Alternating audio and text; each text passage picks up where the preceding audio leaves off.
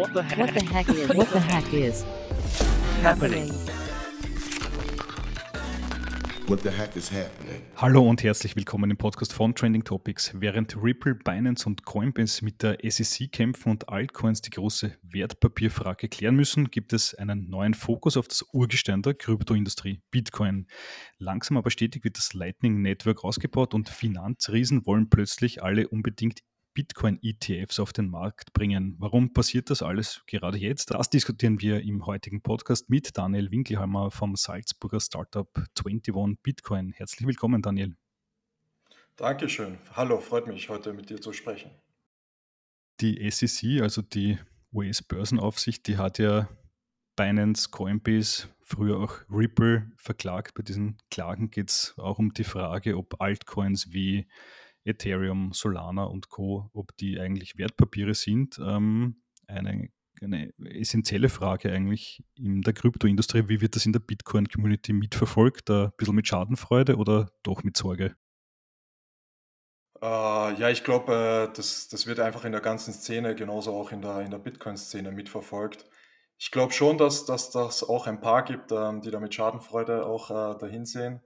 Ähm, aber aus meiner Sicht, glaube ich, ähm, ist das eine super interessante Diskussion, die da stattfindet. Und ist, glaube ich, auch wichtig, ähm, dass das stattfindet, weil ähm, man hat es ja gesehen, jetzt über die letzten Jahre auch dann zum Beispiel 2017 im, ICO-Boom, wie viele Menschen da Geld verloren haben. Und äh, ja, also es gibt sehr, sehr viele schwarze Schafe, leider immer noch in der Industrie. Und diese schwarze, äh, schwarzen Schafe äh, drücken auch ein bisschen so die Kredibilität und, und das Image ähm, von, von dem ganzen Space und auch von Bitcoin, glaube ich.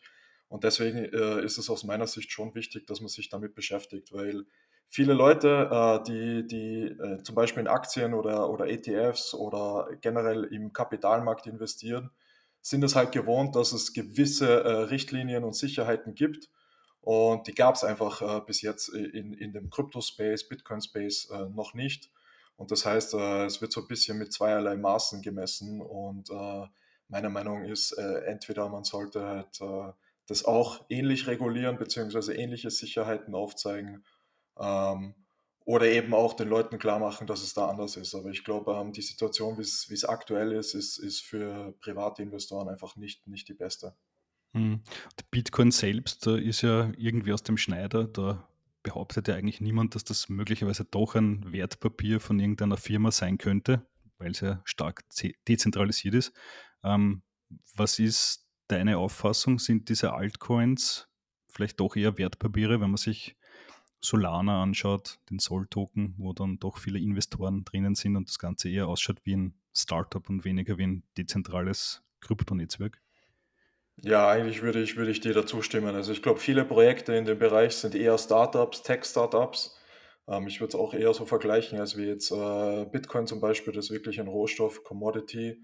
Ähm, einfach aus dem einfachen Grund, äh, hinter Bitcoin gibt es halt keine zentrale Entität. Also es gibt jetzt keine, keine Foundation oder kein Unternehmen oder eine Person, die das zentral steuert und ähm, auch da quasi äh, das, das versucht, äh, Gewinne ähm, zu, oder Gewinne zu generieren. Und das ist halt bei vielen anderen Tokens schon so. Also ähm, du hast jetzt gerade Solana angesprochen. Ich glaube, ähm, da war ja FTX äh, ziemlich involviert, beziehungsweise große Krypto-VCs, ähm, die das ganze Projekt dann auch pushen und äh, zentral auch steuern und steuern können.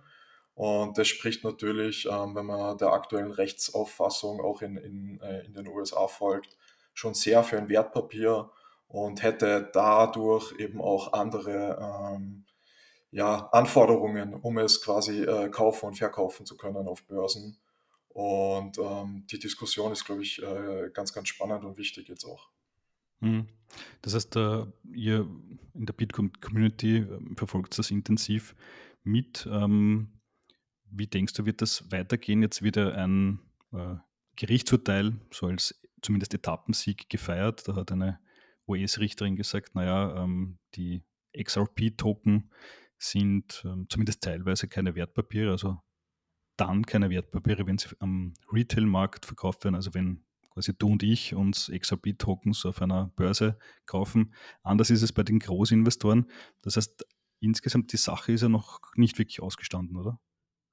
Na, ich glaube, das, das wird auch noch dauern. Also ähm, das ist ja jetzt erst so richtig losgegangen über, über das letzte Jahr, würde ich jetzt meinen. Und äh, ich glaube, das wird auch jetzt noch eine Zeit dauern. Ähm, wir sehen ja auch gerade in Europa mit der Mika, die ja äh, jetzt im Juni verabschiedet wurde, beziehungsweise äh, in Kraft getreten ist. Ähm, da gibt es jetzt auch noch, äh, also das ist alles noch sehr, sehr früh. Ähm, es gibt noch wenig jetzt äh, Auslegungen und ähm, wirkliche Urteile. Jetzt, ja klar, das von Ripple gibt es, aber das war jetzt so, so mal das Erste. Also ich glaube schon, dass das jetzt sich einige Zeit ziehen wird. Ähm, aber es ist im Endeffekt ist es, glaube ich, trotzdem so, dass, dass da viele Token ähm, ja schon eher Wertpapieren gleichen und äh, einige wenige dann eher wahrscheinlich unter, unter das SEC fallen, beziehungsweise als, als Commodity oder Rohstoff reguliert werden. 2022 hm. war ein turbulentes Jahr, da gab es jetzt erst diesen Terra Luna Crash, dann FTX Kollaps natürlich weltweit in den Medien. 2023 ist es auch nicht unbedingt lustig weitergegangen. Eben Coinbase und Binance, also die zwei größten Kryptobörsen der Industrie, sind von der SEC verklagt worden. Wie ist es in der Zeit Bitcoin ergangen? Ähm, irgendwie war Bitcoin ja zuvor zumindest stark an die Kurse von Tech-Aktien gekoppelt. Ist das immer noch so? Äh, die, die, die Korrelation besteht. Ähm, ich glaube, die, die, die ist halt je nach, äh, wenn man sich den Zeitraum an, äh, anschaut, stärker, mal schwächer.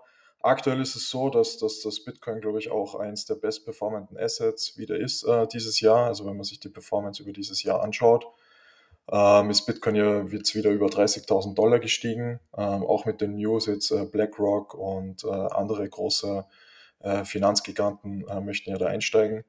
Und ähm, ja, ich glaube schon, dass das Bitcoin auch äh, langfristig äh, hilft. Also man merkt auch in der, in den Medien beziehungsweise in der öffentlichen Wahrnehmung ähm, gibt es immer mehr diese Trennung zwischen Bitcoin und, und anderen Kryptowerten. Und ich glaube, das ist auch richtig und äh, ist ja auch so ein bisschen die Philosophie, äh, die, wir, die wir vertreten und warum wir unser Unternehmen ja auch nur auf Bitcoin ausrichten. Weil wir glauben einfach langfristig ist ist Bitcoin halt einfach ähm, das stabilste Asset und unterscheidet sich äh, grundlegend von, von allen anderen. Mhm. Und ihr seid ja eines von mehreren Bitcoin-Only-Startups, nenne ich es jetzt einmal. Ähm, da gibt es natürlich noch Coinfinity, Relay, in den USA noch andere wie Strike, die eben äh, rein auf Bitcoin setzen. Und ähm, mir ist aufgefallen, das sogenannte Lightning Network scheint jetzt wieder vermehrt auf dem Vormarsch zu sein. Ähm, Coinfinity hat es integriert, ihr arbeitet dran, Relay hat auch angekündigt, das integrieren zu wollen. Äh, vielleicht können wir mal grundlegend klären, was ist denn das Lightning Network für die, die es nicht kennen? Das Lightning Network ist äh, eine, ein Protokoll, das äh, die Skalierbarkeit von Bitcoin erhöht oder erhöhen soll. Äh, es ist ja so, so eine bekannte Kritik an Bitcoin, ähm, dass es nur sehr wenig Zahlungen pro Sekunde verarbeiten kann und relativ teuer ist für kleine Zahlungen. Und das stimmt auch weil jede Zahlung auf dem Bitcoin-Netzwerk ähm, äh, muss, muss in einem Block quasi gemeint werden. Das heißt, Miner brauchen da sehr viel Rechenleistung. Ähm, das kostet einfach Geld und deswegen ist Bitcoin eigentlich nicht geeignet, jetzt, äh, dass die ganze Welt, dass 8 Milliarden äh, Menschen damit ihren Kaffee zahlen und kleine Zahlungen machen. Und äh, da gibt es jetzt eben den Versuch, äh, auch schon, das wurde 2015 vorgestellt, das Lightning-Netzwerk, und äh, das nimmt jetzt immer mehr Fahrt auch auf, weil es immer mehr Anwendungsbereiche gibt. Und das Lightning-Netzwerk quasi ist so ein Protokoll, das auf Bitcoin aufbaut, ähm, aber keinen eigenen Token hat. Das heißt, man kann dann die Bitcoin, die man hat, quasi in das Lightning-Netzwerk ähm, ja, transferieren, mehr oder weniger, und kann damit äh, fast kostenlose und, und in Echtzeit Zahlungen machen, ohne dass man jetzt äh, auf, auf, auf die Blockbestätigung äh, der, der, des Bitcoin-Netzwerkes äh, warten muss. Mhm. Und ähm, ihr habt es mal schon verraten, ihr arbeitet auch dran, das zu integrieren. Was wäre der Vorteil für eure User aus eurer Sicht? Ähm, ich selber bin auch äh, User von eurer App, ähm, verwende ich eher, um einfach Bitcoins zu kaufen und zu halten, weniger um da Bitcoin durch die Gegend zu schicken. Aber was, was erwartet ihr euch vom Lightning Network? Äh, man hat's in den letzten Monaten ja auch gesehen, da waren die die die Kosten, um Bitcoin zu transferieren auf auf der Blockchain sehr, sehr hoch, weil einfach sehr viel Aufkommen war, jetzt auch mit den Ordinals zum Beispiel, ähm, sind die Fees teilweise auf, äh, 10, 5, 15, 20 Euro pro Transaktion gestiegen. Und, äh, viele unserer Nutzer möchten eben ihre Bitcoin selbst verwahren. Das heißt, ähm, die die haben dann, äh, zum Beispiel eine Hardware-Wallet, wo sie ihre Bitcoin dann nach dem Kauf hinschicken möchten. Und, äh, wenn wenn die Gebühren eben relativ hoch sind ähm, bei uns ist es zwar so, dass wir die Gebühren übernehmen für für unsere Nutzer und quasi nur 20 Cent dafür verlangen, aber grundsätzlich langfristig, glaube ich, macht es Sinn, dass man dann ausweichen kann, vor allem für kleinere Beträge, ähm, dass man das kostengünstig und schnell eben auf sein sein Wallet bekommt, wenn man das möchte. Und da bietet eben das Lightning-Netzwerk eine super Alternative, weil die, äh, Gebühren einfach sehr, sehr gering sind und wie gesagt, weil es auch sehr schnell geht. Also, wenn die Bitcoin-Gebühren steigen, ähm, wird wahrscheinlich auch die Nutzung immer mehr, äh, des Lightning-Netzwerks ansteigen, was man jetzt auch so über die letzten Jahre, äh, sehr gut beobachten kann. Mhm, okay, also schnellere und günstigere Transaktionen. Gibt es beim Lightning Network auch Nachteile? Weil vermutlich, wenn es schneller und günstiger sein wird, äh, wird es wahrscheinlich, ähm, Abstriche bei der Dezentralität wahrscheinlich geben, oder? Ja, grundsätzlich, ähm, ist ist das, äh, glaube ich, eine ganz schlaue Idee, auch, ähm, solche Protokolle in verschiedenen Layern oder oder Schichten aufzubauen. Das heißt, die Dezentralität leidet jetzt nicht, äh, also Bitcoins Dezentralität leidet dadurch nicht. Viele andere Blockchains oder Projekte versuchen ja dann wirklich auf dem Basislayer zu skalieren. Also jetzt, wenn man jetzt zum Beispiel von Solana haben wir vorher geredet, ähm, die haben sich ja auch immer gebrüstet, dass, äh, dass man sehr, sehr viele Transaktionen sehr schnell machen kann.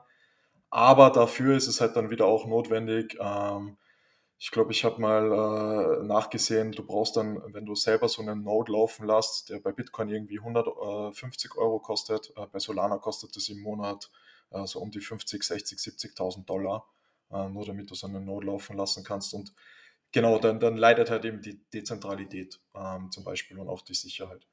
Äh, bei, beim Lightning-Netzwerk ist so, dass das wirklich ein quasi abstrahiertes oder ein, ein Layer on top ist, äh, was jetzt die Bitcoin-Blockchain nicht verändert, aber halt trotzdem eben die Möglichkeit gibt. Aber es gibt natürlich auch Nachteile. Also das Lightning-Netzwerk ist ähm, komplexer, dadurch auch für Nutzer äh, ja vielleicht auch anfangs schwerer zu nutzen, und ähm, wenn man das jetzt auch wirklich komplett äh, selbst nutzen möchte und, und dezentral und, und non-custodial nutzen möchte, dann ist es natürlich schwieriger, weil das, weil das äh, Lightning-Netzwerk basiert auf so sogenannten Kanälen. Ähm, das sind einfach zwischen zwei Parteien, ist es so ein Zahlungskanal, nennt man den. Und da kann man eben dann Bitcoin locken aus der äh, äh, äh Blockchain quasi und dann hat man da eine Liquidität und die kann man dann äh, mehr oder weniger unendlich hin und her schicken. Und nur am Schluss, wenn man quasi die Transaktion dann endgültig setteln möchte, muss man das dann wieder auf die Blockchain schreiben. Und ähm, ja, das Management von, von so Channels oder so Zahlungskanälen ist natürlich aufwendig und ähm, da muss man sich dann schon darauf äh, einlassen, beziehungsweise äh, ist, ist sicher schwerer zu nutzen als, als, wie, das, ähm, als wie einfach die Bitcoin-Blockchain. Was wir aber versuchen ist mit unserer App, ähm, wir versuchen generell halt Bitcoin so einfach wie möglich zu machen und auch das Lightning-Netzwerk. Das heißt, bei uns in der App wirst du dann einfach ganz normal eine Bitcoin-Balance haben. Das heißt, du hast ein Guthaben in Bitcoin und du kannst sie dann aussuchen. Also du scannst deinen QR-Code und es ist egal, ob das jetzt äh, eine QR-Code von einem Hardware-Wallet ist oder ob das jetzt ein Lightning-Wallet zum Beispiel ist. Also für den User ist es auf unserer Plattform kein Unterschied. Das heißt, er muss sich jetzt nicht darum kümmern, dass er Zahlungskanäle offen hat, dass er genug Liquidität hat, sondern er kann das halt einfach nutzen. Und ich glaube, das ist auch wichtig für die Zukunft, dass es halt ähm, für, für Nutzer sehr, sehr einfach ist und ähm, ja, dass, dass die einfach die Hürden für, für äh, die, die breite Masse einfach genommen werden, sowas zu verwenden. Okay, das heißt, bei euch oder bei anderen auch äh, wird man sich als End-User nicht in die technischen Details hineingraben müssen, aber am Ende wird man es vor allem daran merken, dass die Transaktion einfach schnell durch ist und möglichst günstig ist, aber mit dem restlichen Tech-Zeug wird man sich nicht äh, ja, lange beschäftigen müssen. Ganz genau. Also ich glaube, das unterscheidet uns auch von vielen anderen. Ähm, also äh, viele andere äh, Plattformen in dem Space, ähm, die haben halt äh, ein bisschen einen anderen Ansatz. Ähm, ich glaube, da wird es schwieriger sein. Bei uns ist es wirklich so, dass es von einer, von einem Guthaben kommt und du dich als Endnutzer eigentlich gar nicht mehr darum kümmern äh, musst, Hm. sondern es funktioniert einfach. ja. Gibt es irgendwelche Hürden bei der Einführung von Lightning Network? Ähm, haben da die Regul Regulierungsbehörden ein Wörtchen mitzureden oder ähm, kann man das einfach so machen? Technisch ist natürlich äh, eine Herausforderung. Ähm, das haben wir aber gemeistert. Also wir, wir testen es auch schon intern. Ähm, es funktioniert alles ganz cool. Ähm, aber genau wie du es angesprochen hast, das Lightning-Netzwerk ist jetzt nicht so neu. Das heißt, es gibt es ja seit 2015 schon. Aber jetzt wirklich die, die Anwendungsfälle sind jetzt in den letzten ein, zwei Jahren ähm, einfach mehr geworden. Und deswegen ist es jetzt in, in, im, sage ich mal, im, im größeren Bereich, im kommerziellen Bereich noch ähm, neuer. Und es gibt jetzt auch in Österreich äh, noch, keine, noch kein Unternehmen, das äh, Lightning-Zahlungen äh, anbietet äh, in einer regulierten Form. Deswegen ist es auch so, dass, dass wir auch seit äh, Monaten eigentlich auch mit der Regulierungsbehörde, mit der FMA, ähm, das ganze Thema am Abklären sind und äh, quasi am Abklären sind, wie man das auch in einem regula regulierten Umfeld ähm, anbieten kann. Genau. Ja. Und da hoffen wir eigentlich, dass wir ja, äh, in den nächsten ein, zwei Monaten ähm, so weit sind, dass wir das dann wirklich für alle Nutzer dann auch äh, freigeben können.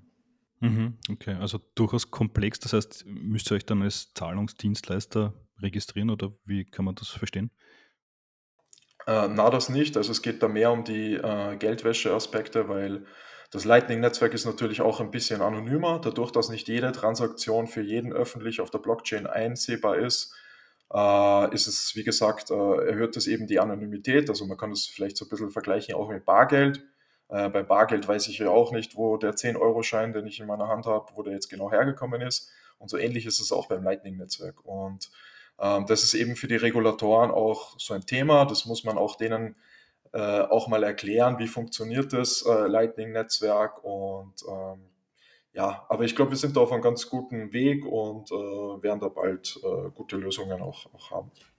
Okay, alles klar. Da bin ich gespannt, äh, wann das dann äh, letztendlich in der App eingeführt wird. Ähm, kommen wir noch zum weit weiteren großen Thema, du hast es vorher schon angesprochen, und zwar Bitcoin Spot ETFs. Die sind ja irgendwie, scheint es, der letzte Schrei. Ähm, Finanzriesen wie BlackRock oder Fidelity haben sich jetzt in den USA darum beworben, solche ETFs auf den Markt bringen zu können. Noch ist es nicht erlaubt, aber vielleicht kommt das bald. Was ist deine Erklärung dafür? Warum sind diese Bitcoin-ETFs jetzt so im Kommen?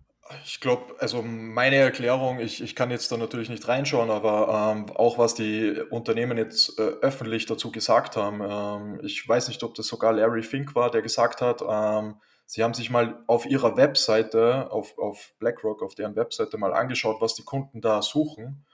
Und ähm, dann haben sie Suchbegriffe verglichen äh, und Bitcoin war halt mit Abstand das meistgesuchte äh, Keyword und, und das aber hundertfach ähm, äh, überlegen quasi allen anderen Suchbegriffen.